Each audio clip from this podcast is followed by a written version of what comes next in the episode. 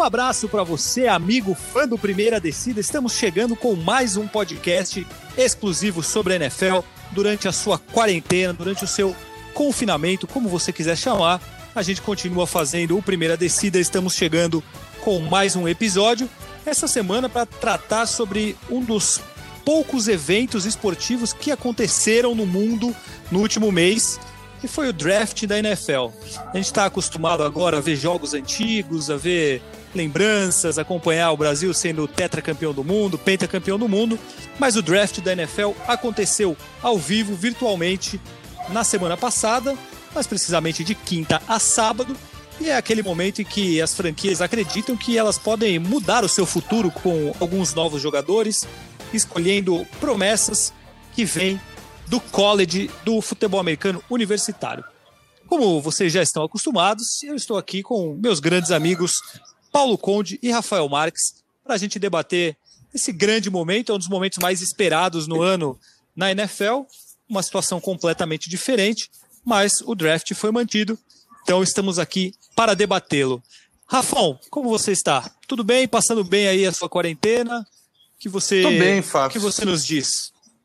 Tudo tranquilo. Estou na minha semana sabática, no nosso esquema dentro da, da escala que estamos fazendo durante a quarentena. Semana passada eu trabalhei, esta semana estou dolar.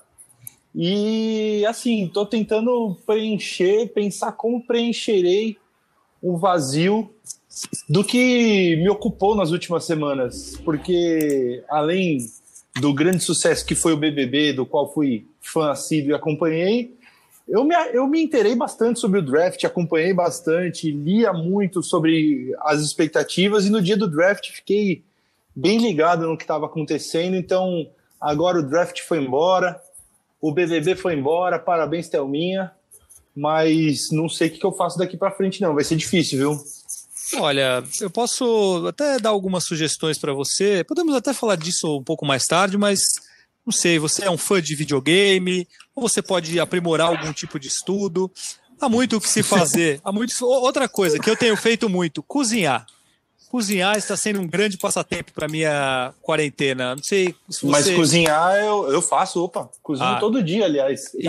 o almoço aqui sou eu quem faz. Muito bem. E, e aí, não, agora eu vou me debruçar sobre séries. Estou vendo Westworld, que eu estava atrasado e e tô ali já alcançando a série, vou ver mais séries, ler mais livros, ocupar o tempo com outras coisas. Não sou muito adepto das lives, nem das reprises esportivas que já vimos a tanta exaustão. Muito bem. E você, Paulo Conde, o que você está fazendo na sua quarentena? Bom, primeiramente, olá, amigos. Prazer participar mais uma vez aqui com vocês. É o nosso bálsamo quinzenal aqui para a gente se livrar um pouquinho das notícias duras do dia a dia. É, o que eu estou fazendo? Eu estou trabalhando de casa, você também, né, Fafis? O Rafa está no esquema indo para a televisão ainda. Então, no, nas horas que eu estou fora, eu estou tentando assim. É, tento arrumar um pouco a casa, vejo um, alguma série, filme. Agora tem a série. É, The Last Dance, né? O arremesso final, né? É, é uma tradução meio. meio tradução enfim, brasileira, né, Paulão? Acho que fizeram. É, puta, mas enfim. É, e The Last Dance, porque ele fala, né? O Jordan fala em algumas entrevistas ali na temporada 97, 98, que era The Last Dance dele, né? E tal, e do Phil Jackson também. É, mas assim, é muito legal, só que só as segundas-feiras, a gente tá gravando o podcast agora numa terça. Eu já, já saiu do episódio anterior, já vi os dois, então tem que esperar mais uma semana, mas vai lendo um livro aqui e ali. Agora eu comecei a biografia do Frank Sinatra aqui, então a gente vai. E, e, eu acho que assim, tem um lado que também assim, a gente, o ser humano vai se adaptando, né? A gente vai. No começo da quarentena tava, acho que estava mais difícil. Agora, de certa forma, até você já cria uma rotina, você já se. Né, mentalmente você fala, não, é isso, vai ser isso por um tempo, não tem jeito. E é isso aí, né? E agora, cada 15 dias a gente. A cada 15 dias, não, a cada duas semanas a gente grava o nosso amado podcast Primeira Descida. E honra estar eu aqui com vocês. Eu tô com a mesma sensação que você, viu? No começo era mais difícil, agora já tô acostumado, já me adaptei e, e tem sido, é. tem sido assim. É óbvio que continua diferente, mas parece que a nossa rotina normal é essa já. Então já tô adaptado. Não sei se pro Rafael é a mesma coisa. É que ele é. tá indo e voltando pra TV ainda, né? Mas para é, então é diferente. É diferente, não, para mim também tá, tá tranquilo. Quando o Rafão falou das séries, eu inclusive ia falar do The Last Dance, que realmente é uma série maravilhosa, né? É um negócio espetacular para quem gosta. Espetacular, quem gosta né? de esporte é, é inacreditável, né? Não, o que eu acho que é o grande mérito, desculpa até dar uma cortada aqui, mas a gente trabalha com produção, com edição, né? E o que eu fiquei pensando, né, com o produtor, é a dificuldade de você, assim, o Michael Jordan ele deve ser talvez o, o, a, o ícone esportivo mais difícil de você conseguir entrevistar é, depende. Mundo, tem algum assim. jogador. que ninguém deve tem alguns jogadores de clubes de futebol no Brasil que são até mais difíceis de falar do que o Michael Jordan. Ah, às vezes até alguns reservas. Até Mas a gente nem. Reservas. Mas eu entendo o seu ponto. Mas a gente nem. Não, a gente nem demanda, né? De alguns caras também. O Michael Jordan deve ter muita demanda. E eles conseguiram, aparentemente, ter vários momentos ali de entrevista com o Jordan, né? a dificuldade disso já me já, isso já pareceu muito é assim falei caramba eles conseguiram né, ter um sei lá como é que foi negociação se rolou grana não sei mas é, só aí eu já vi um baita mérito e também é, né, de ter as imagens antigas inéditas lá de 98 Olha, eu achei, tô achando espetacular. Podia, para mim, podia ter uns 30 episódios, que aí a gente já acabava a quarentena ali, é, já tinha coisa para toda todo período, né? Então, é, tô me divertindo para caramba, assim. É, Virei não, na sequência. Ah, você não viu ainda? Ainda não vi os primeiros episódios. Então não, não falaremos muito sobre para não para não atrapalhar. É, não, não, é porque não, semana passada quando não tiraremos seu passada, barato. quando saiu saíram os dois primeiros episódios aqui na, na, na Netflix, foi minha semana de trabalhar. E, a, e aí, além de eu ter a minha semana de trabalhar, quando eu volto para casa, eu tenho um menino de quase três anos aqui que está encapetado dentro de casa. Então, as minhas atenções têm que estar voltadas a ele, né? Muito bem. Claro, claro. Enfim, amigos, vamos iniciar falando sobre o draft da NFL. Já falamos sobre muitas coisas. É, vamos começar falando, já que todo mundo que acompanha a NFL já sabe mais ou menos o que aconteceu. Estamos aqui para debater, conversar e analisar algumas coisas. Eu acho que o que mais chamou a atenção na primeira rodada, principalmente, foi o mais diferente, fora do trivial, digamos assim, e, na minha opinião, já dizendo, uma situação inexplicável, que foi o Green Bay Packers escolhendo o quarterback Jordan Love na 26ª escolha. Eles subiram algumas posições, tinham a trigésima escolha, subiram, trocaram com o Miami Dolphins para escolher o Jordan Love, que é um quarterback. E aí o porquê que isso é tão inacreditável? Porque o time precisa desesperadamente de wide receivers. E essa era uma classe do draft considerada excelente para wide receivers, tanto que foram vários na primeira rodada, sete, se eu não me engano, foi a, a posição que mais jogadores cedeu na primeira rodada. E o Green Bay Packers resolveu simplesmente fazer uma troca para pegar um reserva para o Aaron Rodgers. E o Aaron Rodgers tem um contrato de alguns anos ainda com o Green, Bay Packers que o time não pode se desfazer dele. E, óbvio, a gente está falando de um dos melhores quarterbacks da história. Então, não tem nenhum sentido você abrir mão de uma escolha dessas para contratar um jogador que é, vai ser reserva e vai ser um jogador utilizado para ser titular daqui, sei lá, três anos. O, Aaron Rodgers já disse que quer jogar pelo menos mais uns quatro anos. E ele tem potencial para isso. Então, Rafão, começando por você que se debruçou sobre o draft, você consegue ver algum sentido nessa escolha do, do Green Bay Packers? Eu, como rival de divisão do Green Bay Packers, fiquei muito feliz com a escolha do, do time de Green Bay, porque eu não entendi nada. Aliás, acho que poucas pessoas entenderam. O máximo que a gente pode fazer é tentar projetar assim que o Packers é, pensou num jogador para repor o Aaron Rodgers É, mas assim, é um cara que você teoricamente não vai poder usar tão cedo, porque você tem um dos melhores quarterbacks da NFL como titular. E você, além de tudo, esse cara, ele não assim, ele não vai poder você não pode trocar o Rodgers se você não quiser usá-lo, porque justamente pelo que você falou. O dead cap do, do Aaron Rodgers pelo contrato novo dele, acho que para a próxima temporada é a coisa de 50 milhões de dólares. E se você trocar o Aaron Rodgers a partir de 2021, é coisa de 30 milhões que você ainda, mesmo trocando o Rodgers, você vai ter que pagar. Então, é, e não dá para entender o lado de, ah, vamos deixar o Jordan Love aqui, é, ele vai aprender junto com o Aaron Rodgers. O Aaron Rodgers não é flor que se cheire, cara. Eu duvido que ele vai ser assim um grande mentor para o Jordan Love como como o, o Rodgers teve com o Favre, que foi mais ou menos também, não foi aquela maravilha até o, o Rodgers assumir. Então não dá para entender essa escolha do Packers. É, até tem um dado que eu vou passar para você, Paulo Conde, para você comentar sobre isso. O, o, Green Bay Packers precisa desesperadamente de um wide receiver porque o time só tem o Davante Adams e o restante é, não, não funciona e não são jogadores de um nível que você possa confiar totalmente. E tinha muitos jogadores bons para serem escolhidos. Agora, o dado que eu vou passar para você é o seguinte: é, é o número de passes para touchdown que alguns quarterbacks deram para wide receivers escolhidos na primeira rodada do draft. Eu acho que nem só wide receivers, é para jogadores escolhidos na primeira rodada do draft no total. O Drew Brees deu 104, o Peyton Manning deu 293, o Tom Brady 105, o Brett Favre 127 e por aí vai.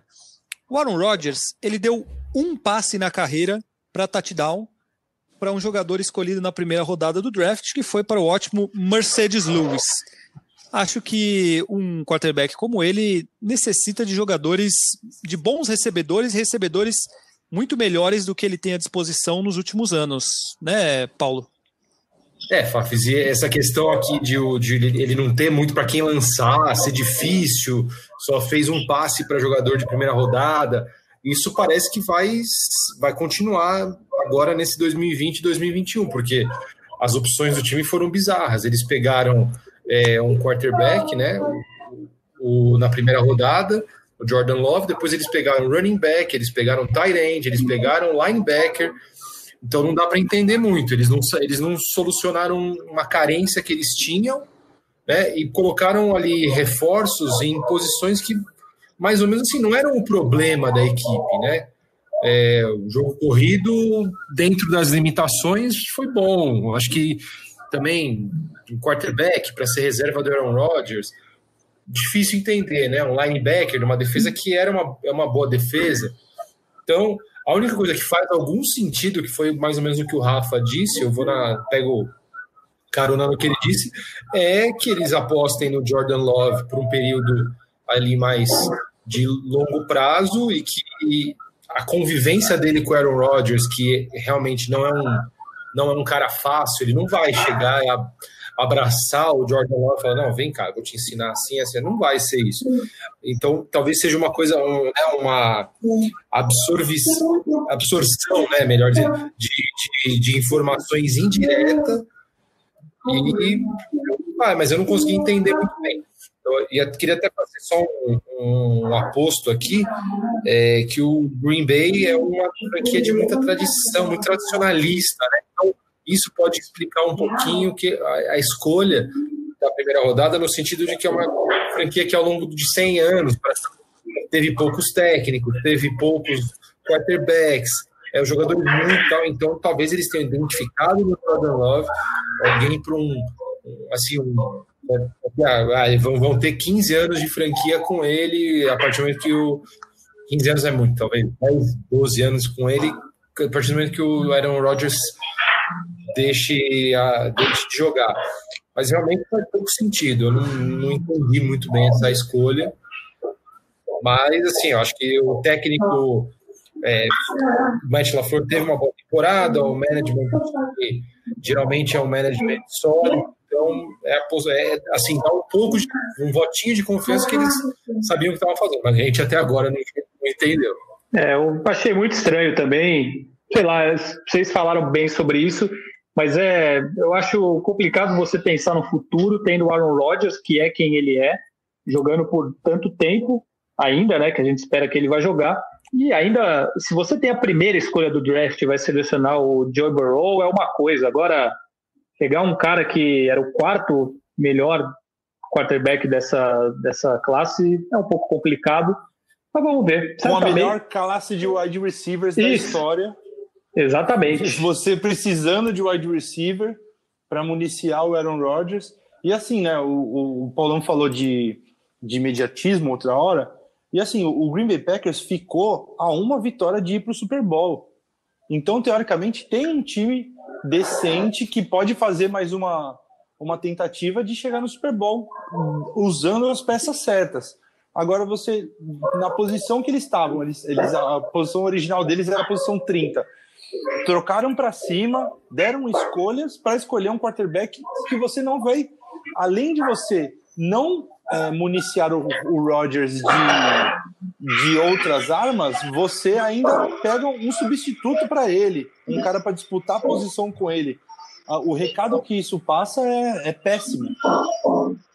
É, é um recado, acho que, de não ser competitivo, de não ser não, mas assim, de não pensar 100% na competitividade a curto prazo, querer ser campeão ano que vem, é pensando num projeto futuro que não vai ser com aquele cara que é o dono do time hoje, que é o principal jogador do time. Então, eu acho que, além do, do problema dentro de campo, passa um recado muito ruim, assim, pro, pro torcedor, para os próprios jogadores, principalmente pro Aaron Rodgers, Acho uma, uma escolha terrível que não faz nenhum sentido, como eu já falei, o Rafão falou também, na melhor classe de wide receivers muito tempo, talvez a melhor da história, enfim. Muito, muito dispensável, digamos assim, essa escolha do Green Bay Packers. Agora, nas primeiras escolhas do draft, oi, pode falar. Ô, Fábio, só para aproveitar que a gente está falando mais ou menos nessa mesma linha, um outro time que fez isso também, que precisava de muita de dar muita ajuda para o seu quarterback e para o time em geral, foi o Philadelphia Eagles, que na segunda rodada, na primeira escolha deles na segunda rodada, escolheu o Jalen Hurts, que também é um quarterback promissor de, da Universidade de Oklahoma, sendo que assim podia correr atrás de reforços para o ataque que tanto precisava, né? E, por exemplo, a secundária do, do Eagles, que foi tenebrosa na temporada passada, eles demoraram para correr atrás e, e, na primeira escolha de segunda rodada eles vão lá e escolhem um quarterback. Então é bem difícil de entender. É, nesse caso eu ainda consigo entender um pouco mais, porque na primeira, na primeira rodada eles pegaram um wide receiver, que é considerado um bom jogador, que é o Jalen Rigor. Jalen Rigor, sim. E, e o, o Jalen Hurts é, um, como você falou, é um quarterback de bastante talento, e o Carson Wentz, a gente não sabe qual é o, a questão de saúde dele. E eles não têm mais o Nick Foles na reserva. Então talvez seja um, um quarterback é, interessante como reserva para o Carson Wentz. Mas eu concordo com você que havia outras é, unidades, outros setores do time que eles poderiam pensar no time até titular antes do quarterback reserva. Né? Claro, eu estou vendo aqui a, a ordem de jogadores que saíram depois do Jalen Hurts.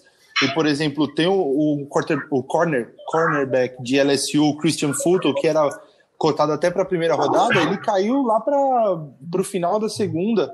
Então estava disponível para o Philadelphia pegar um jogador que a, a, contribui imediatamente para um setor de muito mais necessidade no momento que, que do que quarterback.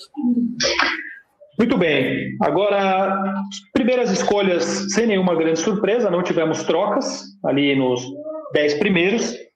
É, qual jogador vocês acham que vai ter mais impacto nos seus times é, desses cinco primeiros escolhidos?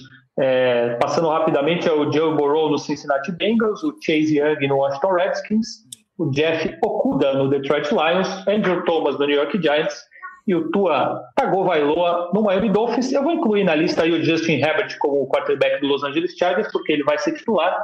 Paulo Conde, começando por você, qual, qual desses qual dessas escolhas você acha que foi mais precisa de acordo com aquilo que o time necessitava e necessita? E desses jogadores pode ter mais chance de ter um impacto maior logo de cara? O Justin Herbert é uma, Herbert é uma boa aposta, viu? Para mexer um pouco nos Chargers. É, que os Chargers já têm, têm uma equipe boa, né? Um, eles têm uma espinha dorsal sólida ali, já tem alguns anos, mas o time é, não embalava. Eu acho que o, o excesso de tempo do Philip Rivers à frente da, né, como líder da franquia atrapalhava um pouco, de certa forma, assim, sabe? precisava de uma cara nova. E eu acho que talvez o, com um quarterback promissor, é, muito bom tecnicamente, e que né, chega com, né, com, um, com moral assim na liga, pode, pode dar um, uma engrenada boa aí nos Chargers, sabe?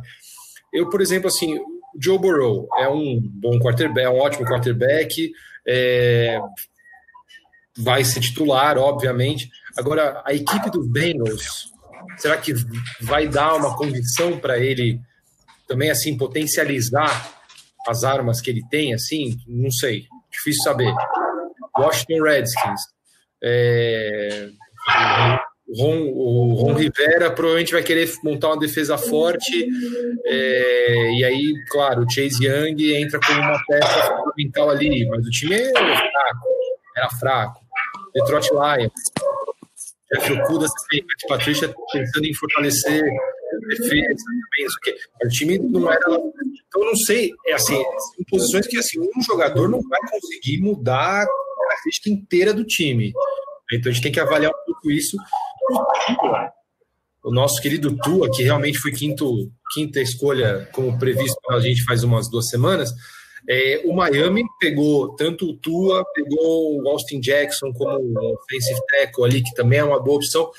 Esse time do Miami também, o Tua o Austin podem dar uma cara bem legal para esse time do Miami. Então eu diria que, assim, na minha opinião, né, é tão difícil analisar, mas eu acho que o Justin Herbert o Tua e o Austin Jackson, ali, as escolhas do Miami, são bem, bem interessantes para já ter um impacto de cara, assim, já dar uma, uma mexida ali nos times.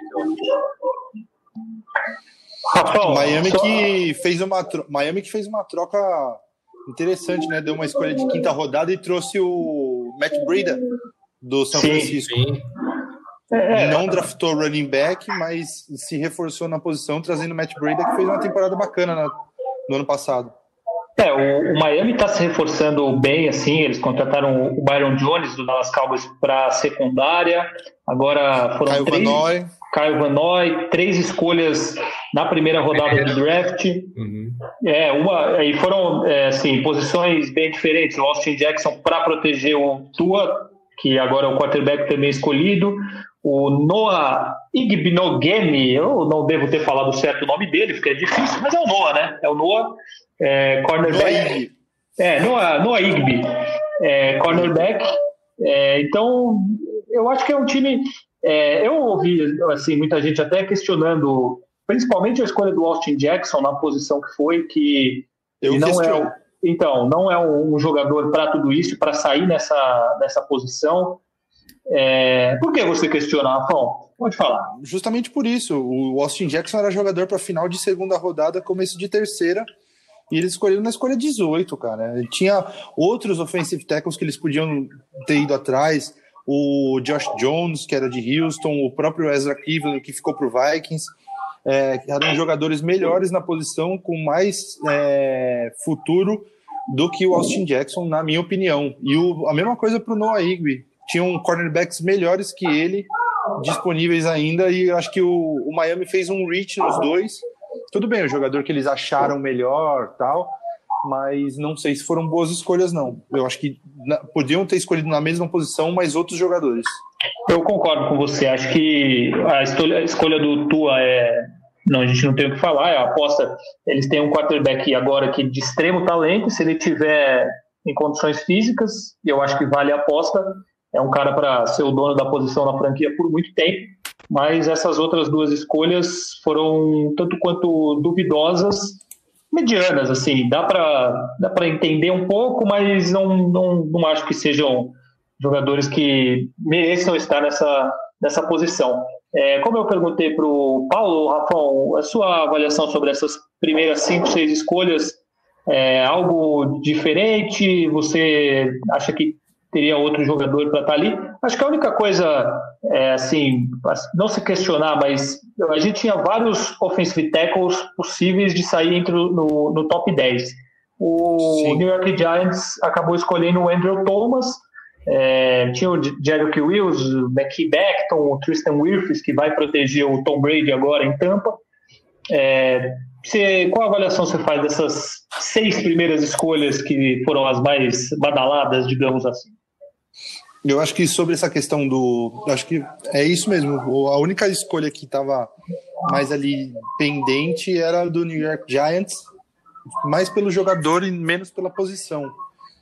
E eu acho que eles escolheram bem. O Andrew Thomas parece ser o mais, mais pronto dos, dos quatro, mas por potencial, de repente, o, o Wills era melhor, ou até o Tristan Wirfs. Mas eu acho que o Giants foi na bola de segurança ali e foi bem. É, dos cinco, seis primeiros aí, eu acho que o Joe, o Joe Burrow ele tem uma, uma condição de chegar com um, um ataque decente do Cincinnati Bengals que tem Joe Mixon, que de repente o AJ Green pode voltar bem de, de lesão. Pegaram no começo da segunda rodada o T. Higgins, de Clemson, que é um, é um wide receiver rápido para o slot. Então, e tem o Jonah Williams, que vai, vai ser o left tackle titular, que vai voltar de lesão depois de um ano inteiro machucado que foi a escolha deles no, na primeira rodada do ano passado. Então, o Joe Burrow acho que tem um elenco que o cerca ali, no mínimo decente, para ele mostrar um bom trabalho no primeiro ano. E eu acho que o Chase Young vai ter uma temporada assim que eu acho que ele pode ter um, um impacto semelhante ao que teve o Nick Bosa ano passado no, no San Francisco 49ers. Ele é um dos melhores edge rushers dos últimos anos e eu acho que ele vai ter um grande impacto logo de cara no Washington Redskins. E isso vocês podem contar. É, o Chase Young, ele é visto por a maioria dos lugares que eu, que eu vi, que eu, que eu li, colocam o Chase Young como o melhor jogador de todos. É, pensando em jogador, não em posição, ele é o melhor de todos na avaliação da maioria dos analistas americanos. O Joe Burrow foi escolhido, obviamente, por ser quarterback e por ser a necessidade dos Cincinnati Bengals, mas concordo que o Chase Young pode ter um impacto muito importante para esse time do Washington Redskins. É, descendo um pouco, o Carolina Panthers normal, o Isaiah Simons no Arizona Cardinals acho que foi uma ótima escolha também. Ele também era tido como um jogador muito bom, mas aí vai pela necessidade dos, dos times. O CJ Henderson no Jacksonville de Águas para secundária. O, a gente falou sobre os jogadores de linha ofensiva. O Cleveland Browns, eu acho que fez uma ótima escolha com o Jedrick Wills para proteger o Baker Mayfield, que agora eles têm, quer dizer, agora não, eles já tinham um ataque muito bom, mas não funcionou. E a proteção ao, ao Baker Mayfield foi um problema. O Jedrick Wills é um jogador que chega para resolver talvez esse problema, porque é um, um dos melhores da posição, então é, até o Cleveland Browns reforçou com o Austin Hooper, certo? É, tô certo, né? Para Tyrande, que era da Atlanta Falcons. Uhum. E continua o Odell Beckham Jr., Jarvis Landry, Karen Hunt, Nick Chubb. Agora tem uma ótima proteção, ao que tudo indica, com o Jedrick Wills. É, Mais uma temporada descendo... com o Cleveland Browns chegando é, com o Away em cima deles. Vamos ver se dessa vez eles conseguem dar conta, né? Exatamente. É, eu queria falar rapidamente sobre o Las Vegas Raiders pelo seguinte: eles tiveram a 12 escolha, que foi o Henry Ruggs, que é um wide receiver. É, Erraram. Pelo, então, pelo que eu vi, não era o melhor dos três. É, eu acho que ele foi escolhido por ele ser o mais rápido, e aí é o pensamento do John Gruden de ah, vou pegar o que é mais rápido. Só que nem o Derek Carr, nem o Marcos Mariota são um super lançadores para a bola chegar muito em profundidade para ele. E, mas, além disso, o que eu queria dizer é que eles tiveram mais uma escolha na primeira rodada, que foi o bravíssimo Damon Arnett. Ele mesmo. Essa escolha vem da troca do Khalil Mack. E a, ou seja, a troca do Khalil Mack para o Chicago Bears rendeu para o Las Vegas Raiders o Josh Jacobs, que é um running back, é bom, mas é um running back ok, e não deixa de ser um running back que não tem muito valor.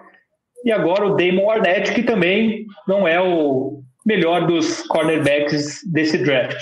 Foi um reach. É, então, essa, essa troca do Khalil Mack saiu caríssima pro agora Las Vegas Raiders, né? Saiu porque eles não souberam escolher. Então, paciência, sabe? Eles é, já, não, já não foram. Já não foi a melhor das escolhas se livrar do Khalil Mack pelo jogador que ele é, que é um dos jogadores de maior impacto na liga, talvez um dos cinco jogadores de maior impacto na liga. E aí o retorno que vocês trazem, é, que eles trazem de volta é um running back. Por mais que o Josh Jacobs seja um bom running back, ele estava fazendo a temporada, a temporada passada, ele estava brigando para ser Rookie of the Year até ele se machucar.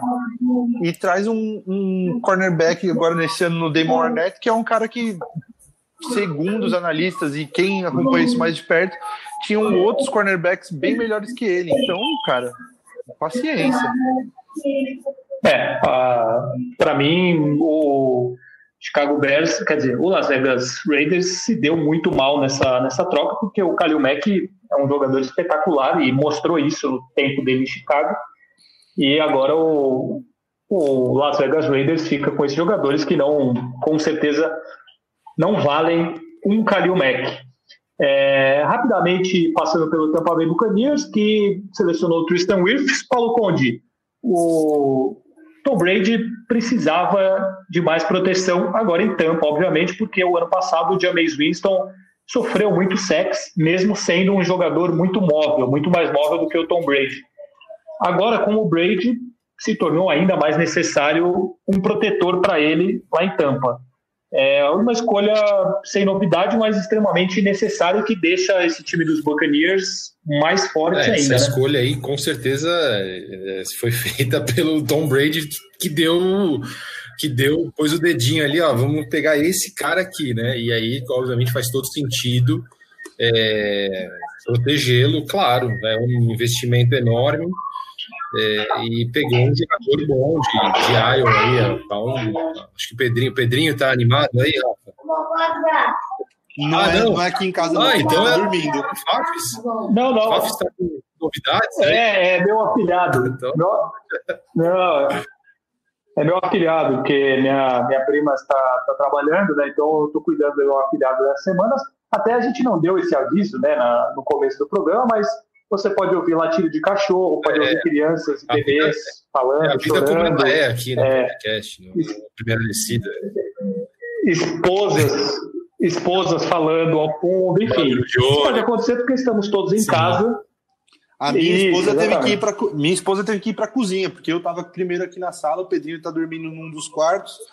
Ela teve que ir para a cozinha fazer o call dela com o trabalho também para para a gente não ficar um atrapalhando o outro.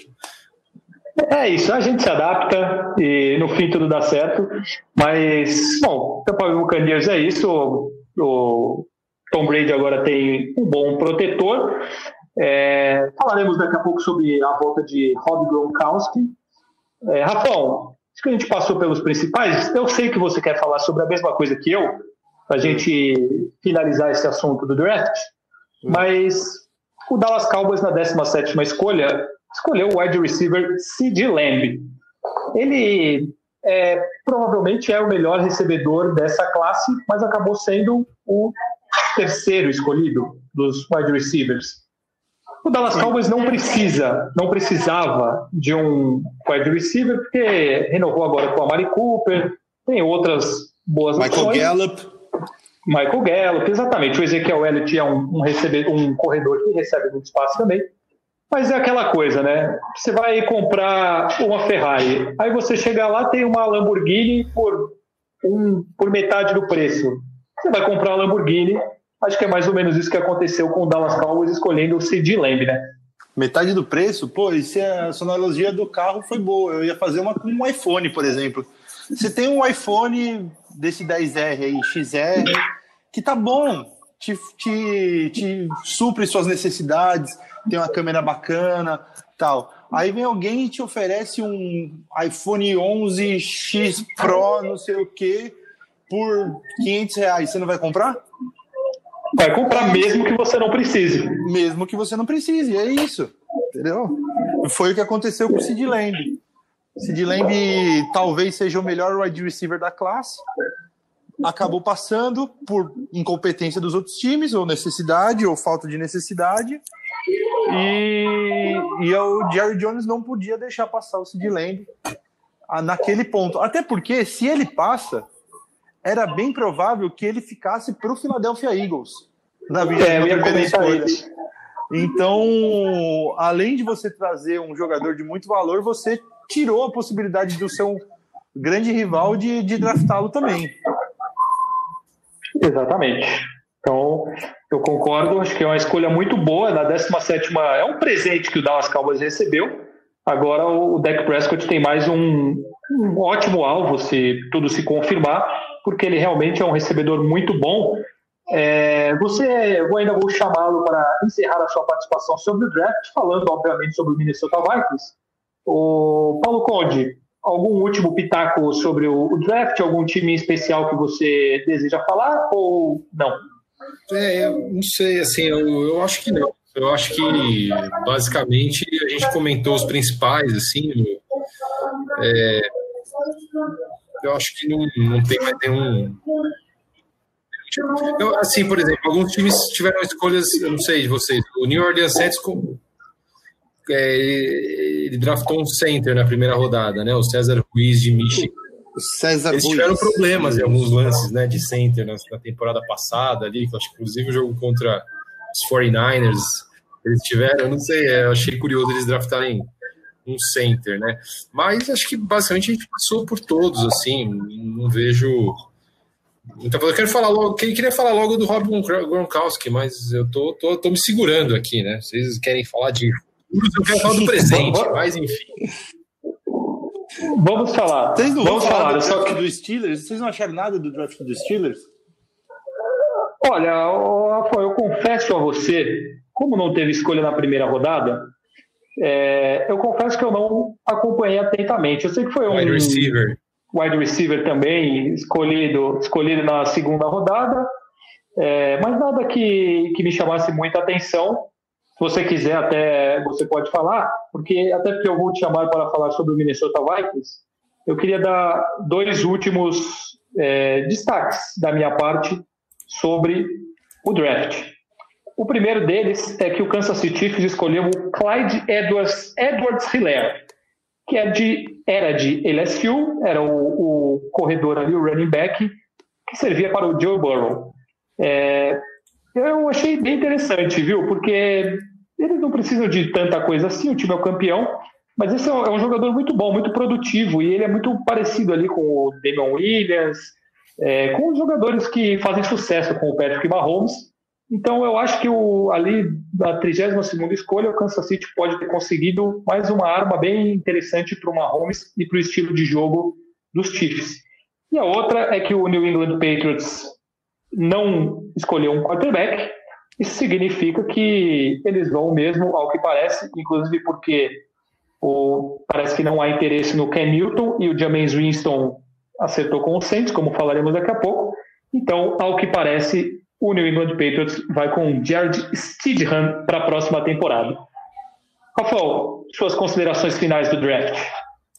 Eu queria dizer que eu fui um Rafão Diná na semana na, no nosso último episódio com relação ao draft do San Francisco 49ers, que a gente estava comentando que eles tinham a 13 terceira escolha pela troca do DeForest Buckner, e aí estava todo mundo apostando que que iam pegar um wide receiver para reforçar o corpo de, de recebedores do time para o Jimmy Garoppolo, mas não, trouxeram um substituto para o DeForest Buckner, que talvez possa ser um dos melhores jogadores de defesa da liga, da liga nos próximos anos, que é o Javon Kinlaw, que é um cara muito atlético, é um cara que vai romper linhas ofensivas para o San Francisco 49ers e vai deixar essa defesa ainda mais forte para a próxima temporada. É... E o Minnesota Vikings? que mais? O Vikings. O Vikings fez um ótimo draft. O Vikings, nosso Rick Spielman, o nosso GM, o Slick Rick, como ele é conhecido por causa de suas noites de draft, é um cara muito ativo na, na, durante todo o fim de semana de draft. Ele gosta de fazer trocas para cima ou para baixo, é, como ele fez na primeira rodada. Ele ele estava com a, a, gente tinha a 22 segunda escolha, na qual veio o Justin Jefferson, o wide receiver, que veio para subir a, a ida do Stephon Diggs para Buffalo. Depois ele trocou a 25 escolha com o San Francisco 49ers é, por mais outras escolhas do draft. E na 31 escolha, que seria do 49ers, a gente trouxe o Jeff Gladney, é um cornerback de TCU muito talentoso, porque e ainda era uma posição de necessidade do Vikings, porque três dos principais cornerbacks do time deixaram a equipe nessa última pós-temporada. É, Xavier Rhodes, Trey Waynes e o Mackenzie Alexander, e o time tinha que se refazer na secundária o primeiro passo foi trazer o Jeff Gladney e no segundo, na segunda, na terceira rodada, a gente conseguiu trazer o Cameron Dentler também, outro cornerback que vai ajudar alto, que vai ser aquele cara para marcação um contra um ali contra os maiores wide receivers, os Julio Jones da vida e tal. Então, no geral, foi um ótimo draft do Vikings que deu meio que uma compensada na na pré-temporada que o time tinha feito na free agency, que não, não foi muito boa, os jogadores principais foram embora e a reposição não foi tão boa, mas o time conseguiu é, trazer bons valores, bateu o recorde de jogadores draftados. O recorde anterior, nesse formato de sete rodadas, era de 14. Foram 15 jogadores selecionados. E para a temporada que vem, para o draft do ano seguinte, já tem 12 escolhas então, futuro é brilhante para o nosso Minnesota Vikings.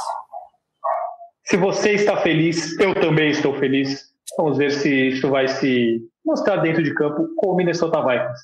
Paulo Conde, discorra sobre o retorno de Rob Gronkowski, você que está ávido para falar sobre o assunto. Ele acertou com o Tampa Bay Buccaneers após um ano aposentado, vai se juntar novamente ao seu grande companheiro, grande parceiro, Tom Brady em Tampa. Agora, Rob Gronkowski chega para o Tampa Bay Buccaneers. O que você acha dessa contratação dos Buccaneers, meu amigo Paulo? Ah, legal, né? Vamos falar a verdade, foi uma notícia bem, bem legal para dar uma agitada aí nessa off-season da NFL, né? E a gente, eu acho que a gente até comentou aqui, né, no ano passado, assim, de, de pô, o Gronkowski ainda poderia, né, mais um pouco, teve muita lesão, ficou um tempo fora, mas novo ainda, né? 30 anos, né? Claro que o corpo dele deve ter uns 70, mas é, né, de idade. E eu acho, acho que é, a gente se imaginar que o, se o Tom Brady tivesse um Gronkowski nessa última temporada do New England, né? Se não fosse, se não poderia ter sido um pouco diferente o destino da equipe, assim, né? Porque o Gronkowski com meia perna é bem melhor do que né, o, o conjunto de recebedores, do, do que eles atuaram né, na, na, última temporada dos Patriots. E eu acho que assim, os dois empolgados, animados, cara nova, vão ter um cara casa nova, melhor dizendo, vão ter uma né, uma atenção da mídia americana absurda, com certeza, nesse né, assim que o mundo sair desse congelamento que tá e tudo mais. Então vai ser, vai ser legal de ver. Eu acho que vai ser bem interessante, assim, o, eu acho que pode causar um impacto ainda. Não sei se é um impacto de nível Super Bowl dos dois, mas com certeza um impacto de conseguir ir da proposta temporada tudo mais. Eu acho que vai ser interessante de ver. Eu confesso que eu tenho algumas ressalvas, principalmente porque ele sofreu muito com lesões na carreira inteira dele. A última vez que ele fez os 16 jogos foi em 2011. Claro que ele vem de um ano com o corpo descansando, embora ele tenha lutado luta livre, lá, sei lá o nome daquilo, o famoso WWE lá. É, mas o, a última temporada dele que foi a de 2018, ele teve os piores números da carreira, em alguns dos piores em jardas, foram só três touchdowns. Enfim, não foi uma temporada produtiva. Aí eu lembro que ele apareceu bem, tanto na final de conferência como no Super Bowl. Acho que o único touchdown no Super Bowl foi dele. Mas assim, em 2018, ele já não era aquele jogador incrível que ele tinha sido em anos anteriores. E ele vinha caindo um pouco, assim, ano a ano. A última temporada que ele teve mais de 10 touchdowns, por exemplo, foi em 2015. Então, não era aquele gênio que ele foi boa parte da carreira. Mas, por outro lado, ele estando livre das lesões, ele é, é um, um espetacular, é um recebedor fantástico e ele é muito bom bloqueando. Talvez ele seja o melhor bloqueador, Tyrande bloqueador da liga, e isso vai ser muito importante para os Buccaneers, porque o jogo corrido não é o principal alvo, não é a principal arma do, do Tampa Bay. Então, com o Gronkowski, o time ganha uma, um bloqueador espetacular, assim, que ninguém contava que ia ter. E aí isso faz com que o Brady tenha mais proteção, obviamente, e também ajude muito o jogo corrido. Óbvio, colocando numa balança, eu acho que a aposta vale completamente. Acho que o time fica ainda mais forte. Ele é um jogador que vai atrair a atenção do, dos defensores, porque muitas vezes o Mike Evans fica com marcação dupla e agora o Gronkowski pode ficar livre. Eles têm o O.J. Howard, o Chris Godwin. Então, é, é muito jogador bom para receber passe. Então, a defesa vai ser muito difícil fazer marcação dupla e um ou outro sempre vai, vai sobrar espaço para alguém. Mas eu acho que tem umas ressalvas se ele ainda é aquele, aquele jogador incrível, mas com certeza ele vai ajudar. Rafão, você. Eu tô mais com você do que com o Paulão, Fafs. Eu acho que ele, o, o para mim, o Gronk é o maior Tyrande da história da NFL.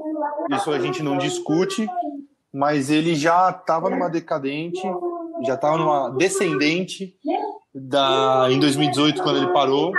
Claro que ele foi muito importante na, no jogo do Super Bowl, mas durante a campanha ele não apareceu tanto, ele já dava sinais de decadência física e talvez um pouco técnica também. Mas eu acho que ele vai ser importante pra, no, no quesito marketing, né? Assim, para para Tampa Bay ter Tom Brady e Rob Gronkowski no time, isso é, é um atrativo. E eu acho que para e aí sim para ser tipo o mentor dos jogadores, para é, botar ali dentro do elenco do Tampa Bay o espírito vencedor de um cara que tem três anéis, o Tom Brady que tem seis. Então, eu acho que o, a, a maior contribuição do Gronkowski vai ser no fora de campo, não tanto dentro. Eu acho que até tem um outro fator interessante que o, como eu falei, o, Tampa Bay Buccaneers tem vários jogadores muito bons no ataque. E chegou num determinado momento no New England Patriots que todo mundo sabia que o Gronkowski era o principal alvo do Tom Brady. E ele acabou ficando um pouco sobrecarregado com muitos snaps, estando muito em campo, isso acarreta em cansaço, em lesões, e sendo muito marcado. E agora só de Tyrande, acho até que eles podem trocar o, Cameron Braid, mas é, o O.J. Howard é um, um bom para o nível da NFL que tem por aí, ele é um bom Tyrande. O Cameron Braid também cumpre o seu papel, mais o Chris Godwin e o Mike Evans. Então, muito e provavelmente atenção, ele não vai. Atenção para a escolha de quarta rodada do Tampa Bay, Tyler Johnson, wide receiver de Minnesota que ele é muito bom jogador e ele pode contribuir logo de cara. Pode ser uma arma a mais que o Tom Brady tenha logo de cara. Então, é isso que eu, que eu penso. O Gronkowski não vai ser o grande nome desse ataque e isso pode ser muito bom para ele, porque ele não vai ser o centro das atenções, não vai ter tanta marcação, não vai jogar tanto, não vai ter tomar tanta porrada. Então, fico curioso para ver como vai, vai acontecer. No momento em que Paulo Conde cai da nossa ligação, vamos esperar pelo retorno dele. A gente continua aqui, eu e você, Rafão, já que ele já falou sobre o Gronkowski. É, também já encerrei sobre o Gronkowski. Vamos falar. Do, do, New Orleans Saints? Isso, acho que era o, último assunto que temos. É, o New Orleans Saints contratando Jameis Winston, que renovando com o Tyson Hill por, se eu não me engano, 8 milhões de dólares por temporada, o contrato de dois anos. É, 16. Fica aí, Rafael. Não era 16 por temporada? Por temporada. Não, era 16 não, não 8 por temporada. Dois anos. É, fala, fala sobre o qual sentido que tem essas negociações, que eu confirmo aqui, mas eu acho que são 8 milhões por temporada. Eu acho que não tem sentido nenhum, cara. Impressionante. Porque num dia você traz o. Ó, Taysom Hill. É, são 16 milhões garantidos, mas 21 milhões de contrato. Isso. Então, isso aí. cara, é muito dinheiro para um jogador que, como muita gente gosta de falar, é um canivete suíço, é um jogador que tem várias funções, ele pode lançar, ele pode correr com a bola, ele pode receber passes, mas não é um jogador de impacto, não é um cara que vai fazer você ser campeão ou não para você oferecer uma grana dessa que estão oferecendo para o Tyson Hill. E ainda mais depois de você é, trazer o James Winston, que para mim foi uma boa, uma boa aquisição para o New Orleans Saints. É, tem, o James Winston que fez uma operação no, nos olhos né, nessa última temporada aí, depois que acabou a temporada. É, e aí ele, de repente, volta um outro jogador e o Drew Brees não fica mais novo, não tá ficando mais novo, né? Já tá com quase 42. Então, pode ser uma opção decente de, de o cara reserva para o Drew Brees e um, de repente até um cara que pode substituir o Drew Brees depois que ele parar de jogar, porque o, a gente sabe que braço e talento o James Winston tem, ele só não tem juízo. É, foram 30 interceptações na última temporada. É, eu, eu, eu acho que é mais para ele. Eu acho que ele viu muito o exemplo do Ted Bridgewater, que foi reserva do, do Drew Brees e acabou conseguindo um contrato excelente agora no Carolina Panthers. Mas também dependeu da lesão do Drew Brees, ele ter conseguido jogar alguns jogos. Essa renovação com o Tyson Hill é, acho que diminuiu um pouco a possibilidade do, do James Winston jogar. E, mas assim, o Tyson Hill joga de tudo, né? É, eu acho que faz parte dessa necessidade do Payton aí de confundir as defesas adversárias, é, ter várias alternâncias, às vezes o quarterback é, recebendo passe direto para correr, no caso do Tyson Hill, enfim. É, eu, eu, é o que o Rafa falou, eu acho que é muito dinheiro para um, você pagar um reserva, embora ele tenha ali seus, seus momentos, ainda mais contratando o James Winston. Achei um pouco, um pouco estranho, mas até consigo entender. O que eu não consigo entender é o valor gasto para renovar com o Tyson Hill. Estou aqui. Estou Paulo Conde, você está de volta? Estabelecida. Você quer falar sobre o New Orleans Saints? Da, da, da, minha desconexão, eu peguei no meio do, do, do caminho, é, mas é, é, não me... Enfim, algumas atitudes do Saints eu, eu não consigo entender muito bem, assim, pegar um cara caro como James Winston, pagar uma bolada, é, enfim, não, não, consigo entender. A, é uma franquia que eu acho que, eu não sei, eu, eu meio que eu perdi um pouco de um pouco de, de esperança assim com o Saints, sabe? A gente sempre costuma apontar muito aí é, o Saints como candidato, candidato, candidato. E, na verdade, eu acho que é um time que, na verdade, ele não é preparado para conseguir ir além no sentido de chegar no Super Bowl, sabe? Seja por erros como milagre de Minnesota, seja por questão de gestão, seja por Sean Payton, acho que tem decisões às vezes meio condenáveis, e essa é mais uma delas, na minha opinião. E eu, claro, né, eu falo, falo, falo isso porque eu nunca vou deixar de lembrar da questão do que eu não lembro nem como é que era o nome em inglês, mas da, do, do, das apostas para machucar os adversários. É uma franquia que eu acho que é um pouco, um pouco nebulosa para nebulosa para não sei, uma franquia meio simples. E mais um mais um mais um, um acordo é. que eu não entendo muito deles. É, eu tenho minhas ressalvas também com o Sean Payton e com o New Orleans é, é o nome mesmo? por causa dessa história é, de nome. dar bônus para os jogadores. Eu não lembro agora o nome, é, mas era, era dar bônus para os jogadores que machucassem jogadores adversários. Isso é absurdo. Enfim, eu não concordo. Acho que é um grande treinador, mas não, não concordo com esse tipo de atitude. Como? É, Bounty, Gate. Mas que, é, não sei Era se tem uma tradução específica para isso, né? Mas é Bounty, né? Era o Bounty Gate, né? Enfim. É... Desculpa, não queria te cortar, não. É.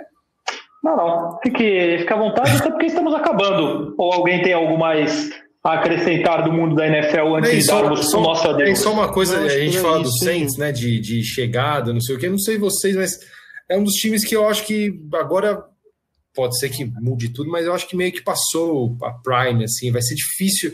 Eu acho que esse time agora vai ficar meio escanteado, assim, entende, assim, sabe? Se, no, se nas últimas três temporadas que era para ter sido não foi, eu acho que agora acho que esse time, eu inclusive diria que eu torço um pouquinho para que esse time é, não, não, não, avance, sabe? Não seja, não, não crie esse oba-oba em relação ao time, que é um time que nunca entrega na hora H, né? E além disso, tem tantas questões que a gente fala, questões comportamentais, questões éticas aí envolvendo eles. É, é um time que já há algum tempo eu tenho um bode dele, então que a gente não pode falar de questões éticas e passar o pano. Não, também não, de jeito nenhum. Eu não, eu não, eu não gosto dos Patriots. É, é, é um time que, para mim, caminha junto ali, sabe? tem. Eu não estou defendendo os Pacers, não, pelo amor de Deus. Muito bem. É... Muito bem. É isso então, né? Boa, acho que deu para falar bastante, né? Mais de uma hora já. Exatamente. Temos, vamos cortar o que aconteceu de errado aqui, então teremos um podcast de mais ou menos uma hora para vocês, fãs de NFL, ouvirem bastante a gente falar sobre esta liga que nos deixa com muita saudade. Se o mundo voltar ao normal, ela retorna só lá em setembro, é aquela pré-temporada em agosto, mas as coisas estão começando a acontecer a partir do draft e dessas negociações um tanto quanto surpreendentes, como Tom Brady e Rob Gronkowski em Tampa para jogar nos Buccaneers. Rafão, fica aqui o meu cordial abraço a você e espero daqui a duas semanas poder falar novamente sobre a NFL com você. Estaremos juntos, amigos. Foi um, um grande prazer. Um abraço, até a próxima. Paulo Conde, eu digo mesmo, desejo a você tudo de bom que há nessa vida. Muito obrigado, desejo mesmo para você, para o Rafa. Daqui a duas semanas voltamos a nossa, a nossa bate-caverna, cada um na sua caverna, fazendo podcast, falando do esporte que eu. Será que vai ter, né, Fel? Jogo e deixo essa, essa coisa para a gente debater na próxima. Hum, é, acho que é uma então, coisa que a gente podia abordar, porque esse ah, assunto está crescente lá. Né? No, do jeito que a gente conhece, do jeito que a gente sabe, do jeito que a gente conhece NFL, com público, eu é. acho que até setembro é um assunto não que está crescendo muito né, na, na, nas discussões, é. porque o draft foi meio que um alívio né, para os fãs de esporte nos Estados Unidos de ter algum evento, né, mesmo que seja foi escolha online e tal, ah, sim. Não é, só nos Estados Unidos. É, exatamente. Para mim, então. É, tirando o, o Belarusão né, de futebol, acho que foi a única coisa que aconteceu.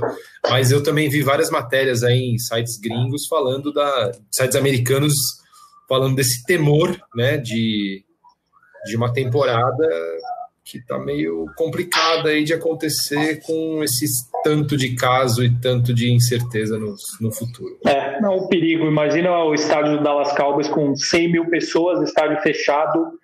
Não acho que vai ser tão fácil assim para liberarem, mas só nos resta aguardar sobre o draft. Concordo com vocês, até porque foi a maior audiência da história do draft, se eu não me engano. Ou seja, os torcedores estão enlouquecidos por um esporte ao vivo. É, é isso. Podemos dar tchau? Podemos. Então tá bom. Meus amigos, agradeço a vocês mais uma vez e agradeço também a você, querido ouvinte do Primeira Descida, por acompanhar mais este podcast com a gente. Lembrando que, se você puder, fique em casa, evite a transmissão e o contágio do coronavírus ao máximo, pois é um problema muito sério e temos que sair dele o mais rápido possível. Obrigado mais uma vez pela sua audiência um grande abraço e até a próxima.